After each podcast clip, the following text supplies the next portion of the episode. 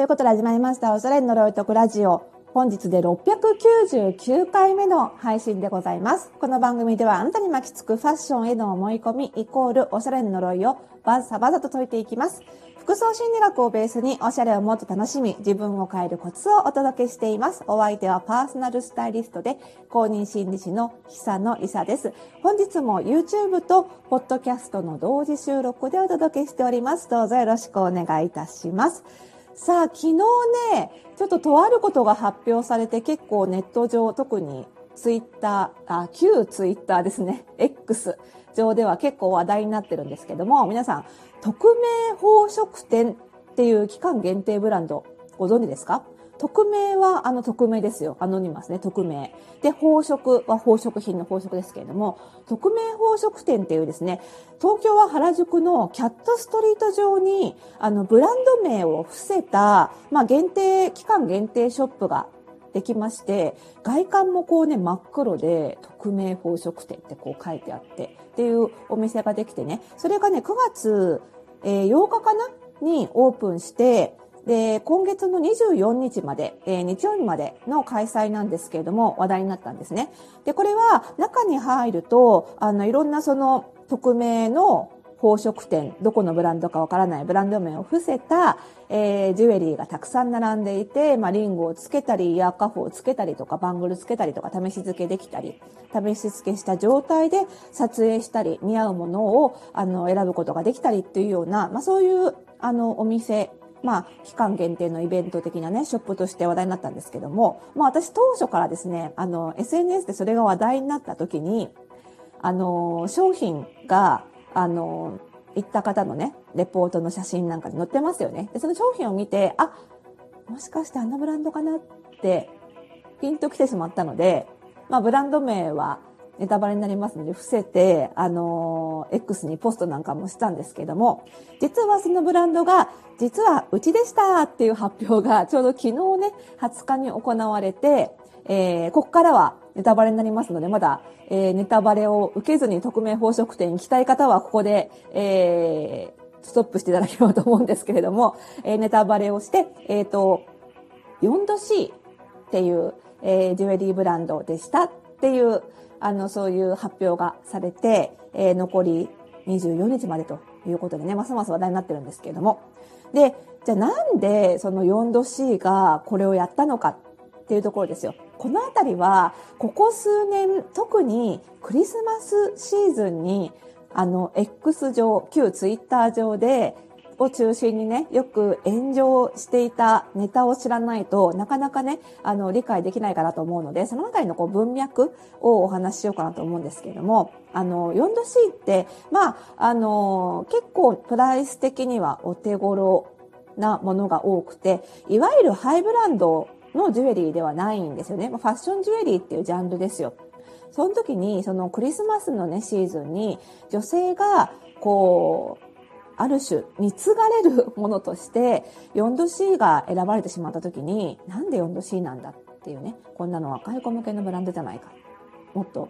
高いブランドが欲しかった的なことで、結構そういうことをつぶやいたり、あの、彼氏から4度 C もらったらがっかりするみたいなツイートがあったりして、それで、そんなこと言うなんてとかね、いろいろ賛否両論巻き起こって炎上、炎上するっていうのが、もうここ数年クリスマスシーズンに毎年繰り返されているんですね。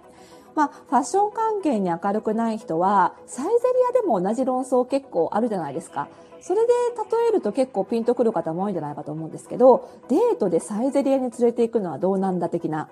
あれですよ。ああいう感じで 4°C もサイゼリアと同じように扱われることが多かったんですね。で、あの、なので、まあ、そのブランド名を隠して展示をしたら皆さんどう思うんですか？もので見てくださいっていうことで、まあ、今回の匿名宝飾店っていう、えーイベントにつながったわけです。まあ、これは私はうまく考えたなと思いましたね。多分どっか代理店さんがあの考えてやってらっしゃるんじゃないかなと思うんですけども、まあ、ブランドじゃなくって、その商品そのもののデザインだったり、クオリティだったりを見てねと。で、確かに 4°C って私、あの、もともとその、あ、これ 4°C じゃないかなってピンときた時の、あの X 上のポストでも書いたんですけど、すごいいいブランドなんですよ。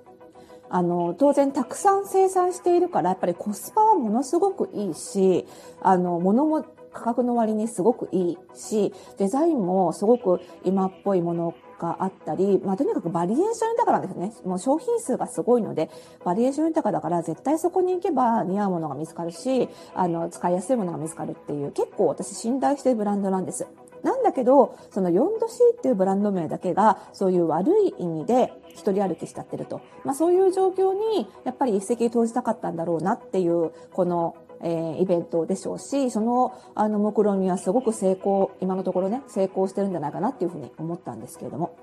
でもまあ、ただね、やっぱり、で、その、えー、匿名百貨店、あ、匿名宝飾店か、匿名宝飾店で、なんかね、アンケート取ったらしくて、このブランドが、の正体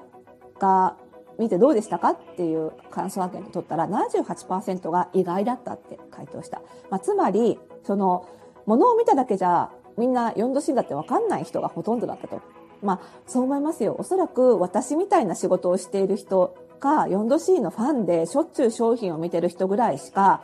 あの、匿名の状態で商品が飾られていて、あ、4°C ねってわかる人はいないと思うんです。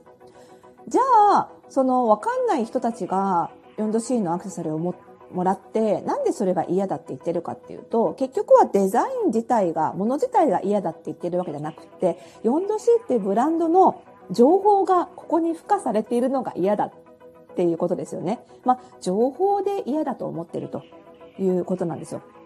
ただ、もともとやっぱりブランド商売っていうのは、ほとんどがやっぱり情報商売。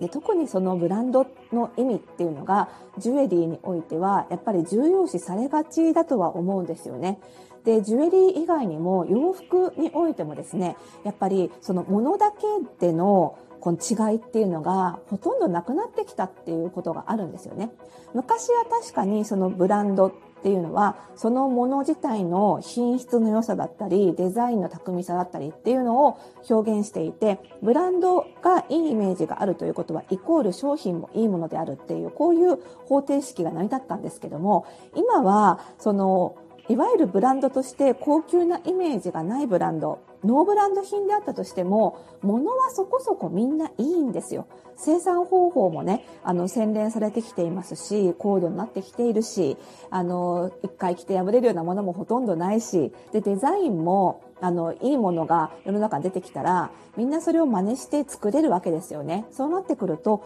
物自体で、物の品質とかデザイン自体で差別化することが難しくなってくる。たとえ、ハイブランドであったとしても。そうなってくると、もうハイブランドであるという、その情報で差別化している部分もかなり大きくなってきてしまったっていうところはあるんですよね。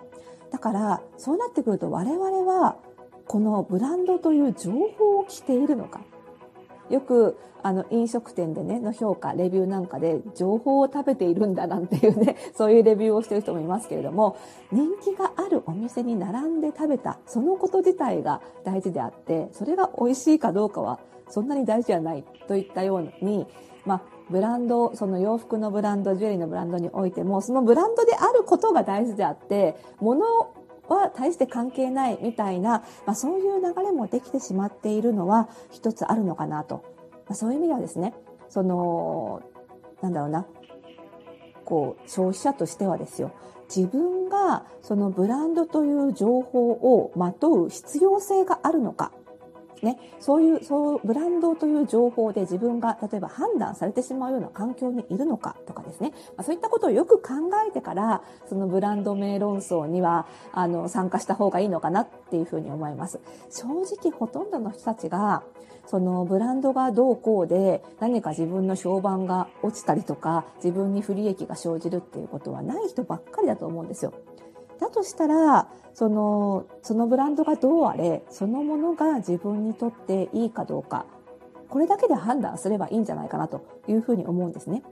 ただやっぱり正直に他にその選ぶための基準を持っていないからっていう人もたくさんいると思うんです。ブランド名ぐらいでしかこの基準がない。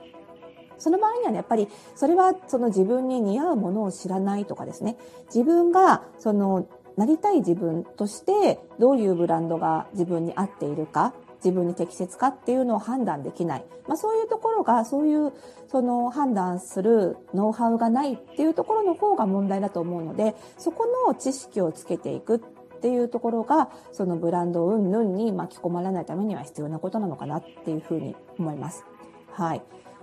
まあね、私の場合にはさっき言ったように 4°C はね、とてもスタイリングでもよく使えます。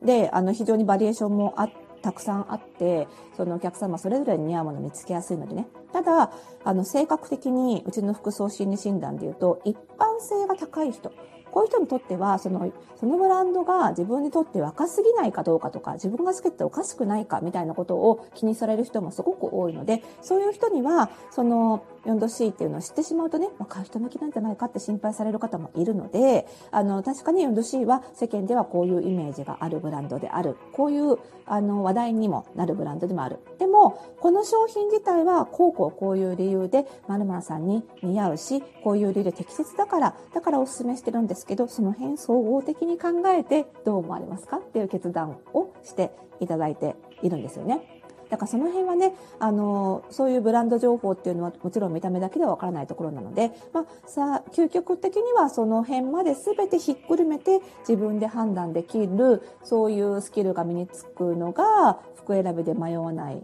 コツなんじゃないかなっていうふうには思いますし、パーソナルスタイリストとしてはやっぱりそこまでしっかり説明した上でお客様に最終的にご判断いただく。まあ判断できる材料を全部揃えて提示する。まあここまでが仕事なんじゃないかなというふうには思います。はい。なのでね、私がやっている、えー、フォースタイル、パーソナルスタイルスクール、FPSS では、こういった、あの、時事ネタというかね、時流にのっとった、こう、問題みたいなところも含めてお伝えをしていっていますので、まあ、そこまで深いアドバイスがしたいという方はね、ぜひぜひ安心してご入学いただければと思います。ということで、また次回の配信でお会いしましょう。バイバイ。